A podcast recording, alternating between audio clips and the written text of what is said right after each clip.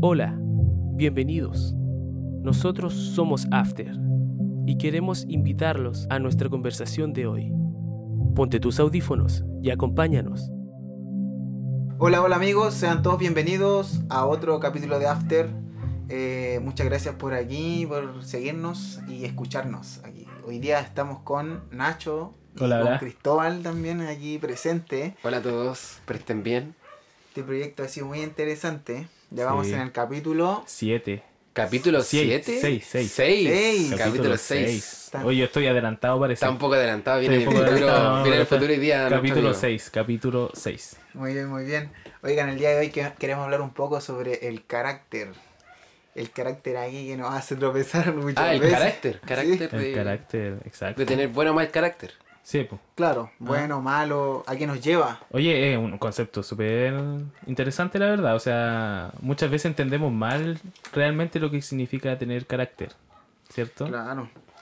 Pero vamos a llegar hasta eso, ¿cierto? Así que Así quédense es. en este capítulo para que sepan realmente qué es lo, que qué es lo que significa realmente Oigan, eh, miren. lo que es tener un buen o mal carácter. Vale, vale. Oye, mira, carácter se define así como un conjunto de rasgos, cualidades o circunstancias que indican la naturaleza propia de una cosa o la manera de pensar y actuar de una persona o una colectividad y por lo que se distingue de los demás. Mm, Lígido. Claro, es como la, la esencia de la persona. Eso más o menos es lo que entendí. ¿no? Claramente, claramente. Claro, más o menos. O sea, Claro, pero igual hay gente que. A ver, tal vez yo sea muy fariseo y diga, hay gente que. Pero uno igual tiene mal carácter a veces. ¿o no? Sí. O, o, o ni siquiera a veces, sino que hay periodos de la vida en que uno realmente tiene mal carácter. oye, pero ¿qué significa tener mal carácter para la gente? Porque a veces uno dice, sabes que yo tengo súper mal carácter. Pero ¿qué significará tener mal carácter? O, o dentro de qué parámetro entra el mal carácter. Claro. Eso yo creo que hay que definir primero. Realmente, yo creo que sería bueno sentarnos y decir, oye, ¿qué significa realmente tener buen o mal carácter? ¿En qué se basa?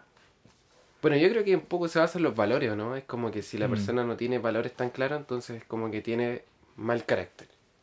Claro, puede ser, ¿cierto? Claro. Puede ser una, una opción o quizás también poco autocontrol, Sí, también ¿Cierto? puede ser. Actuar Eh, de una manera... eh, exaltada. exaltada. Claro, exaltada. Hablando que de eso- pase, yo creo una, una manera de actuar que pase a llevar a- al otro. Claro, al otro. Eh, Usted no sé si tiene alguna historia así personal que digan que en algún momento de su vida actuaron muy mal, de muy mal carácter. O sea, yo creo que todos nos hemos equivocado Sí. en algún momento. Ejemplo, hay momentos, han habido momentos en mi vida en la cual incluso es que es por mi culpa, o sea, por mi culpa que yo no me acuesto temprano, que yo quizás no coma bien, ¿o no? Mm. Y, y, y de repente despertáis de mal humor, po. Y Claro, como- despertáis de mal humor. Sí, despertáis de mal humor. Despertáis de mal humor y intolerante, despertáis sensible. Y como que uno se da cuenta, ¿no? Es como que uno Sí. dice, ya estoy enojona, así que mejor me voy. Claro, y muchas veces eh, tú le dices a la persona, ¿sabéis qué, amigo? Eh, no me hablís porque estoy enojado. Y, y si me decía algo, yo capaz que actúe mal. Y de repente nos justificamos. Así como, oh, yo soy así y la gente tiene que respetarme como soy. Y como vivimos, vivimos en una sociedad donde eh, hay, hay muchos conceptos de qué es lo correcto, Claro. eh, esto se dispersa bastante. Mm. Entonces yo creo que vivimos en un tiempo donde todos avasallan al otro. Por, ahí va más o menos lo que yo quiero también, a, a lo que yo quiero llegar. O sea, realmente cómo lo definimos, ¿cierto? Porque dentro de un mundo donde todos somos distintos, donde todos podemos actuar de distintas formas, eh, responder de distintas formas a ciertos estímulos, ciertas situaciones, ¿cierto? O cambios de humor, eh, dependiendo de cómo esté nuestra salud, eh, nuestro ánimo. eh, tiene tantos factores que pueden influir, ¿cierto? Pero cómo nosotros podemos llegar a un punto medio, ¿cierto? Claro. Yo el otro día me acordaba, mucho antes de, de ser como realmente cristiano, yo me acordaba una historia que mía, personal, de más o menos cuando estaba en la adolescencia. Mm. Y el otro día se lo estaba contando a una amiga y, y me acordé de que yo digo, hoy en día digo, ¿cómo fue que hice eso? Nada que ver. Pero resulta de que mm, eh, yo me había comprado unos lentes, lentes para, para ver. No lentes de, de sol ni... Era lentes... Para tener mejor... Ópticos. Mejor, ya. Y la señora me vendió los lentes diciendo que eran lo mejor del mercado y tal. todo el tema, po. Entonces yo creí, yo creí realmente eso y me los compré, me costaron caro. Y un día yo no sé qué estaba haciendo y de repente los lentes se me caen así. Y se echaron a perder y no sé qué fue que se rompió. Entonces yo fui hasta el lugar, le dije a la, a la, a la señora que me había vendido los lentes, le dije por favor cámbiemelo. Y estaba con mi mamá. Y la señora no, no lo quiso cambiar porque decía no, que eso tal vez usted hizo algo cuando yo no había hecho nada. Pero como no era realmente así cristiano, entonces yo fui y como que me alteré, pues le dije, le empecé a decir a la señora en el mesón ahí, eh, por favor cámbiamelo porque mire, gastamos arte plata y usted como que no nos quiere cambiar esto. Y de ahí empezó a subir la conversación, una conversación de tono y la señora empezó a, discutir conmigo, yo con ella. Y de repente salió un caballero de la nada que también estaba en la tienda y dijo, yo te lo... Yo te los pago y fue todo un show. Todo un show. Oh. Dijo, voy a llamar a los carabineros. Fue una- un tema brígido. Sí, gracias a Dios La era, policía ya, era cabro chico. Gracias a Dios era niño. Y. O si no, me hubiese ido con, los con, los con la policía, con los carabineros. Ay, qué complicado, ¿no? Bueno, hay, hay momentos, es cierto, que se exaltan un poco las pasiones, como dicen, o que nos ponemos como un poco alterados. Y, y es difícil a veces sentarnos y decir, oye, como que tengo que parar un poco, ¿no? En esos momentos uno no piensa en eso en realidad, pues, cuando tú te enojas. Yo, por ejemplo, mira, yo no me enojo nunca. Yo soy súper tranquilito, ya es súper complicado que yo me enoje, la verdad. Pero sí me he enojado ciertas veces en mi vida. Me he enojado ciertas veces en mi vida. Pero enojarse grave, así como. Claro, pero más que nada es por injusticias. Por ejemplo, a mí algo que no me gusta nada es la injusticia. Y, y he encarado a, a- a quizás ciertas personas por, por esto, ¿cierto? Que no me gusta. Eh, y me he enojado. Y en ciertos momentos eh, uno dice, no soy yo. Yo, yo en- en- dentro de mí digo, yo no, no, no soy yo, no, no soy yo cuando me enojo, no me gusta estar así. Pero muchas veces eh, no hacemos, hacemos caso omiso a esa voz eh, que nos dice, oye, párale un poco, no estás actuando bien, podrías eh, llevar esta situación de otra forma, ¿cierto? Podría ser mejor conversado, no es necesario eh, subir el tono, no es necesario subir tu voz, elevar tu voz. ¿Cómo podemos nosotros llegar y decir, ¿sabes qué? Este momento estoy, estoy alterado, tengo que parar. Porque claro, tú estabas conversando con la señora y estabas ahí enojado, ¿cierto? Estabas ahí eh, bien, bien molesto. Me da un poco de vergüenza acordarme de esa época. imagino. Pero es que a todos, No, no la sigamos citando, por favor, no la sigamos citando. a todos nos ha pasado, o sea, eh, pero, por ejemplo, hubiese sido extraño que tú hubieses parado y decir, oye, ¿sabes qué? Mejor no. Así como que te, y te. Sí. ¿Te, te imaginas? Eh, generalmente, generalmente la gente, de hecho, eso hay algo que a mí me llama mucho la atención. La gente espera que tú te defiendas ante la injusticia. Como... Como que te dice algo esperando algo a cambio. Claro, como que tú esperas, esperas que tú te defiendas. Si no te defiendes, eres muy...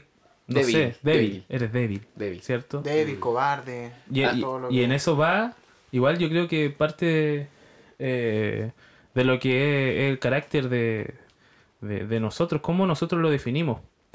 Porque está el famoso llamado eh, soy de carácter fuerte. Sí, sabéis que se ha visto harto eso por internet. Hoy. Últimamente han habido varios posts. eh, he estado leyendo y se ha hablado un poco de esto, del carácter fuerte.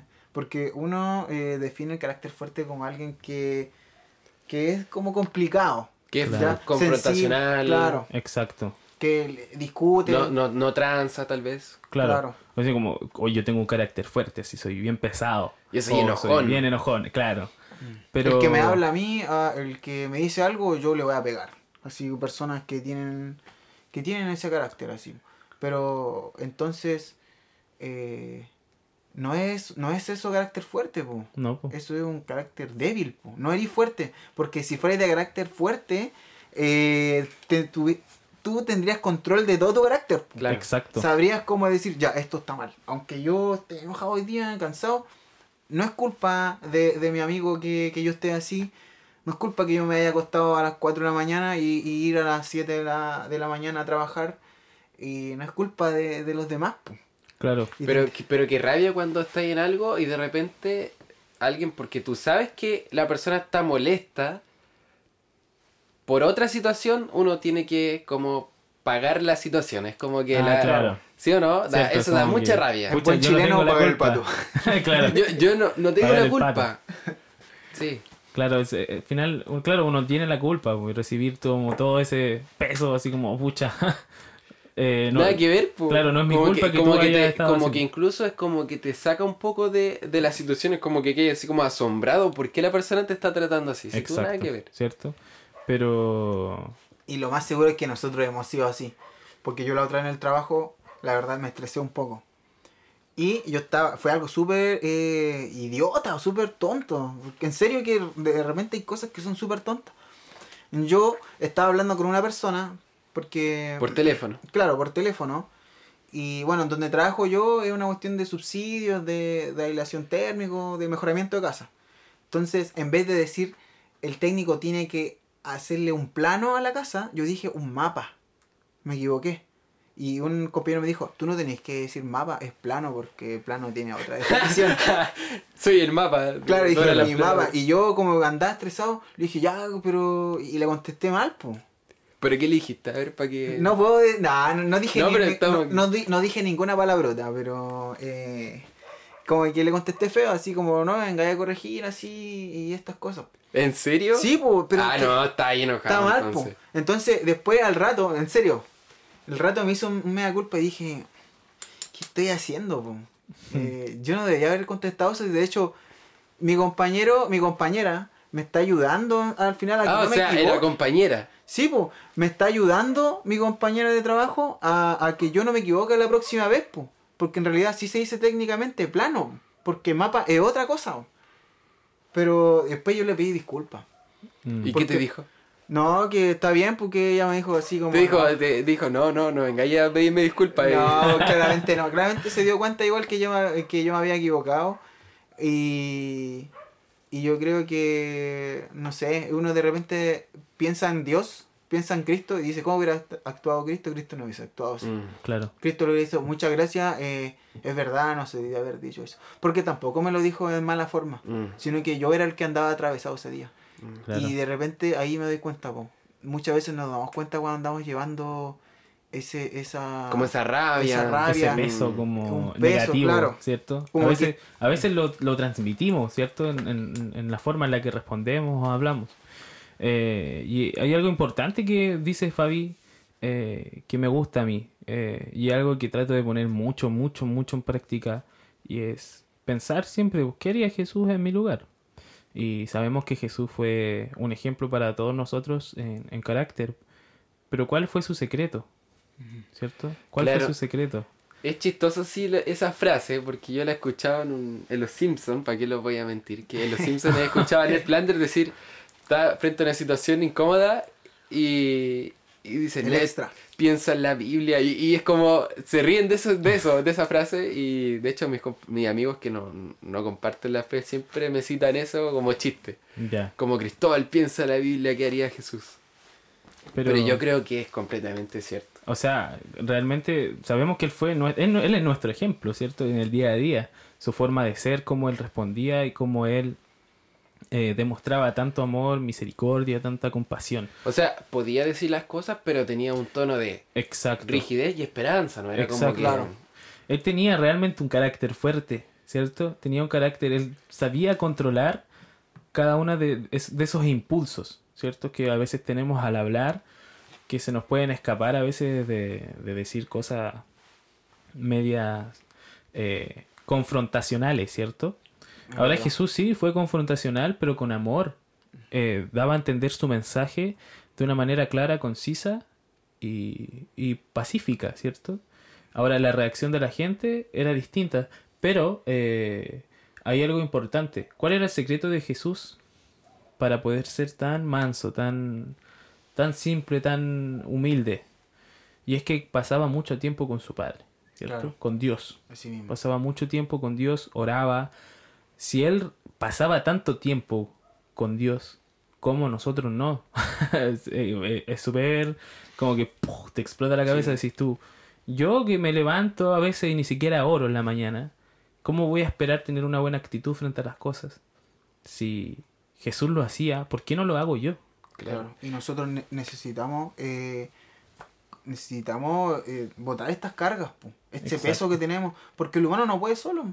El humano es vanagloro- vanaglorioso, perdón, eh, eh, piensa en sí mismo, es egoísta, Orgulloso. es orgulloso y el Mm. orgullo también es una cosa, una de las cosas que destruye bastante. Destruye todo, o sea, destruye las relaciones, te destruye, te destruye a ti como persona, como desarrollo y tantas otras cosas porque no sé si ustedes se han encontrado con este compañero de curso en la universidad, en el liceo, en donde sea.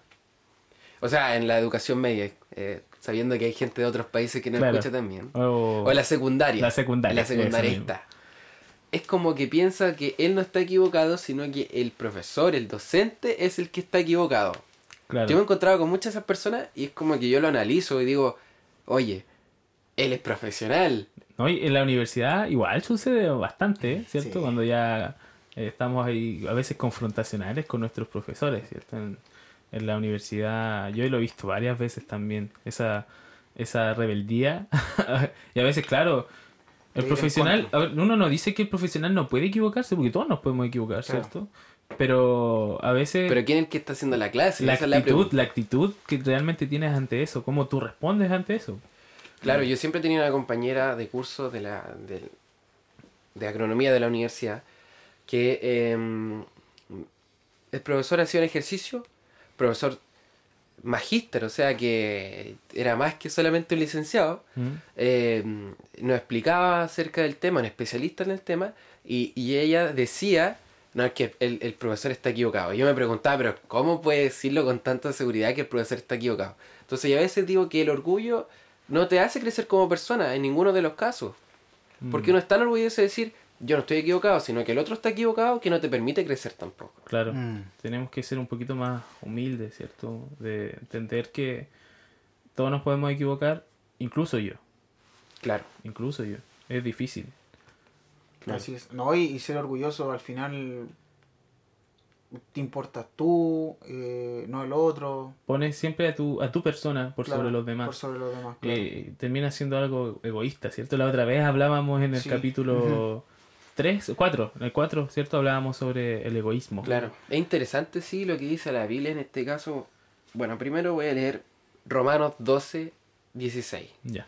Ya, porque no sé si él- lo pueden buscar ahí mientras están escuchando. Eh, que dice, vivan en armonía los unos con los otros. No sean arrogantes, sino háganse solidarios con los humildes. No se crean los únicos que saben. Es como que Oh. Mm. ¿eh? el demás también sabe. Y a veces hay que mantener la, la compostura, o sea, ser humilde en ese sentido. Buen texto, me gustó. Exacto.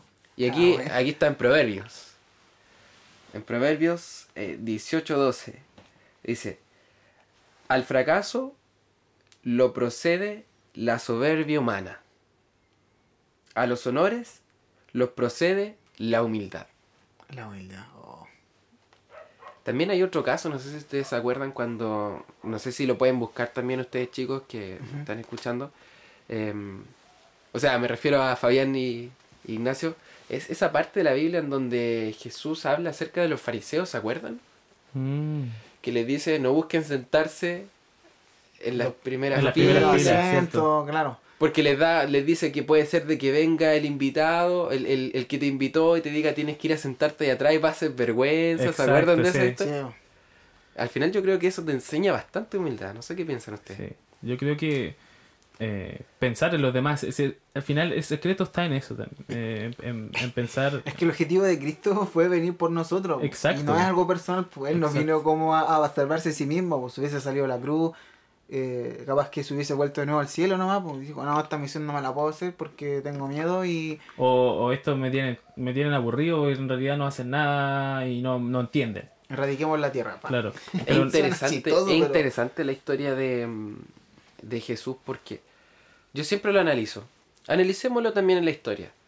Todos los dioses que han existido, ya sea Zeus, sea, no sé, no sé qué otro dios se acuerdan ustedes, aparte de Zeus. em, eh, Thor, Thor. Thor no. Thor, Thor es dios o no? Eh, se- Sí, pues se- son dioses Semi. como nórdicos, nórdicos, semi Me da risa semidios. que estamos hablando de Sí. No, pero el papá de Thor, ¿quién? Odín. Odín. Odín era un dios. Ya. Todos esos dioses uno no se lo imagina como humillándose al nivel que se humilló el verdadero dios.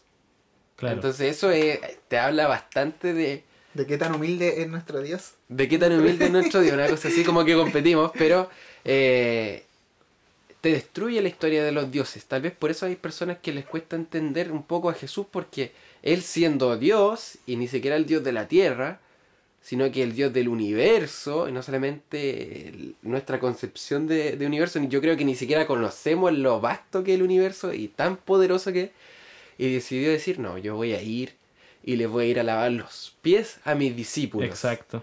Y eso a ti, cuando te las quieres dar de orgulloso, de decir yo sé, yo sé todo, yo soy esto, porque también el, cuando tú tienes cargos también eh, te puedes pasar película y realmente te puede empezar a creer mucho. Subida y, de humo. y se te empiezan a subir los humos. Pero si uno se acuerda de lo que hacía Jesús, realmente uno... Ay, como que uno verdadero liderazgo es pensar en los demás antes que, que en uno mismo, ¿cierto? Y la verdadera humildad de servir a otros, más de que ser servido.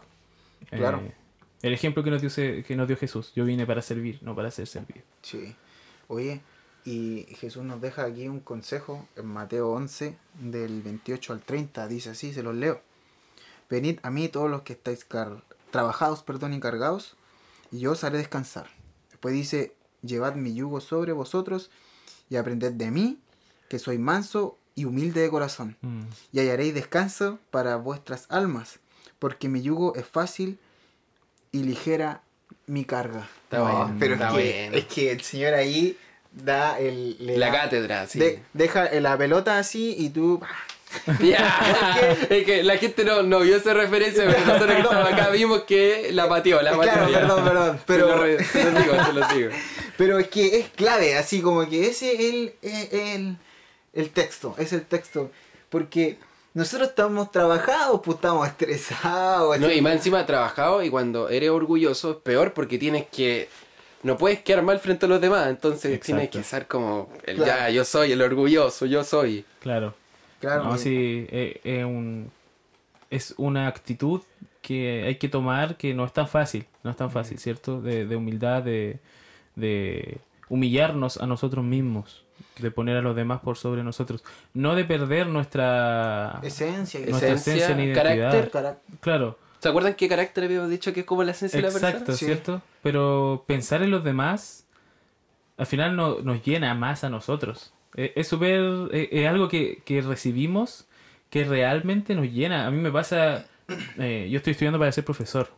Eh, el dar el con- conocimiento a otros, eh, el que ver que realmente aprenden, que pueden llegar a, a conseguir herramientas para el futuro, para ser futuros profesionales en esta sociedad, es una sensación pero hermosa, o sea, decir, están aprendiendo y que incluso a veces te agradezcan o te digan, ¿sabes qué? ¿Sabe qué profesor? Me, me ayuda mucho lo que me está enseñando.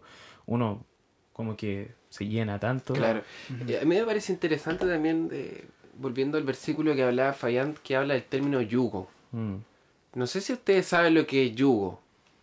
eh, A ver, pero técnicamente, a ver si- ¿se acuerdan que, no sé si le ha pasado que uno puede decir la palabra, pero no sabe realmente el significado? claro, uno dirá yugo. Como decir carácter, ¿se acuerdan que había dicho eso? Carácter, carácter. ¿Pero qué es carácter?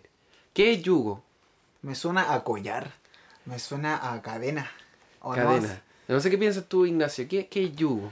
El yugo, el, el yugo, bueno, no sé si ustedes saben lo que es- significa yugo. ¿Qué es un yugo? Yo sé que es algo que se le pone a un animalito en el Sí, cuello para al- que pueda arar. ¿o a no? los Para- bueyes, A los bueyes. A los bueyes, para que puedan para que trabajar la puedan tierra. trabajar la tierra, ¿cierto?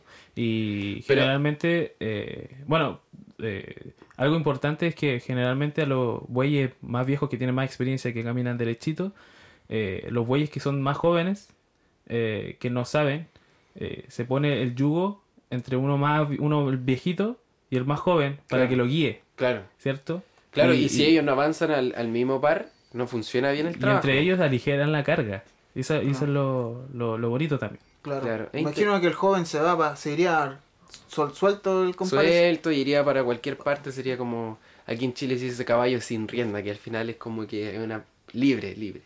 Claro. Pero yo encuentro interesante de que en este caso Dios dice, es como, camina tu vida, Jesús dice, pero no la camines solo, Camínala conmigo. camínala conmigo, Mm, ¿cierto? sí. Es como que yo te puedo ayudar. Y no sé si a usted le ha pasado, a ver, a mí me ha pasado. Espero tengan una buena relación con sus padres, si no con, con alguna figura paterna que ustedes tengan. Pero a veces hay cosas que me cuesta resolver. Mm. Eh, y yo le digo, o- bueno, para los que no saben, yo soy agrónomo y trabajo en el campo, entonces hay cosas que son físicas que me cuestan. Como construcción de algo, de algún invernadero, de algo. Entonces, yo sé que mi papá es maestro en construcción, o sea, él, eh, no sé cómo le podrían decir en otro país, ¿cómo se llaman los que son maestros en construcción? No sé si son Eh, albañil. Albañil, albañil, mi papá es albañil. Ya. Y, mm, y cuando yo ya no puedo hacer esa labor, hablo con mi papá por teléfono y digo, por favor, ven a ayudarme aquí al campo. Y mi papá va y yo realmente siento que es como que me siento súper al- ligero porque él hace el trabajo y a mí solamente me dice, "Ta- hace esto, hace esto acá, Claro. porque él se sabe todo. Te da la guía. La ¿cierto? guía. Te da la guía. La guía y te ayuda físicamente también. Entonces yo creo que Jesús intenta transmitir la misma figura. Mm. No sé qué piensan ustedes. Bueno, Es eh, lo mismo, claro, pues el maestro, pues el- nuestro padre que, que nos guía, nos dice pa- para dónde ir. es lindo, ci- ¿cierto? No nos te das cuenta que no nos llevan brazos. Exacto. Estamos caminando al lado. Y ahí también hay, una, hay un buen ejemplo. Exacto, o sea, hay algo, hay algo que me gusta mucho, no sé si lo han escuchado, que son las bienaventuranzas. Hay ciertas formas Claro, en las sí. que la gente eh, forma o tiene ciertos caracteres, ¿cierto? Eh, una persona que es mansa, una persona que, que es más eh, apacible o tranquila, o quizás una persona que es De buen más- carácter. Ah, de buen carácter. O, o los que sufren. La bienaventuranza habla sobre muchos tipos de personas que, que viven en este mundo y tienen distintas problemáticas. Claro. Los que tienen sed de justicia. eh, no, no los, no Los que lloran, Los, los que, que lloran. lloran. los que lloran. eh, Eh, y Jesús, mansos. eh, la otra vez estaba viendo esta serie que me encanta, que se llama The Chosen. Eh, y, y es muy lindo lo que él hace con la... Que, que le dice, porque en ese momento él está con Mateo, y le dice, lo que hice fue un mapa, un, como una directriz. ¿Mateo le dice o No, Jesús, le dice a Mateo, esto fue como una directriz, un mapa que hice para que en estos grupos la gente me busque, me encuentre. Eh, estos son los grupos en los que las personas se pueden agrupar para, para encontrarme y cuál es la recompensa que van a recibir, que al final es la vida eterna, ¿cierto? Es en, en, en, en el cielo vamos a recibir consuelo en todo. O sea, si tenemos sed de justicia, vamos a recibirla. Si tenemos, si lloramos, si sufrimos, vamos a recibir consuelo. Y si Eh, somos mansos, ahí también estamos. Sí, buscamos Exacto, Está el grupo de los mansos. Sí, claro. está el grupo de los mansos. Pero yo creo que Ellos heredarán muy buena referencia, muy buena referencia. Y que yo creo que las personas que son mansas están dispuestas. Exacto. Están dispuestas. Sí, Es simplemente la gente orgullosa, yo creo que Jesús no puede trabajar con la gente orgullosa. Si nosotros somos orgullosos, nosotros nunca vamos a aceptar que se nos ponga un yugo Mm. de partida. ¿Y cómo es que Él nos va a enseñar? No podemos. claro, el, el orgullo no te va a dejar ser el segundo. No, no. El segundón no puede estar ahí No, en, en- imposible. Imposible. Imposible. Y eso, como dije al principio, no te permite crecer. Tampoco te va a permitir crecer en la vida espiritual y por, se- por consecuencia ser realmente feliz. Claro. Así es. Y bueno, es, es lindo al final el mensaje como, como Jesús, muchos de los discursos que él daba o de las enseñanzas que él daba se unen, ¿cierto?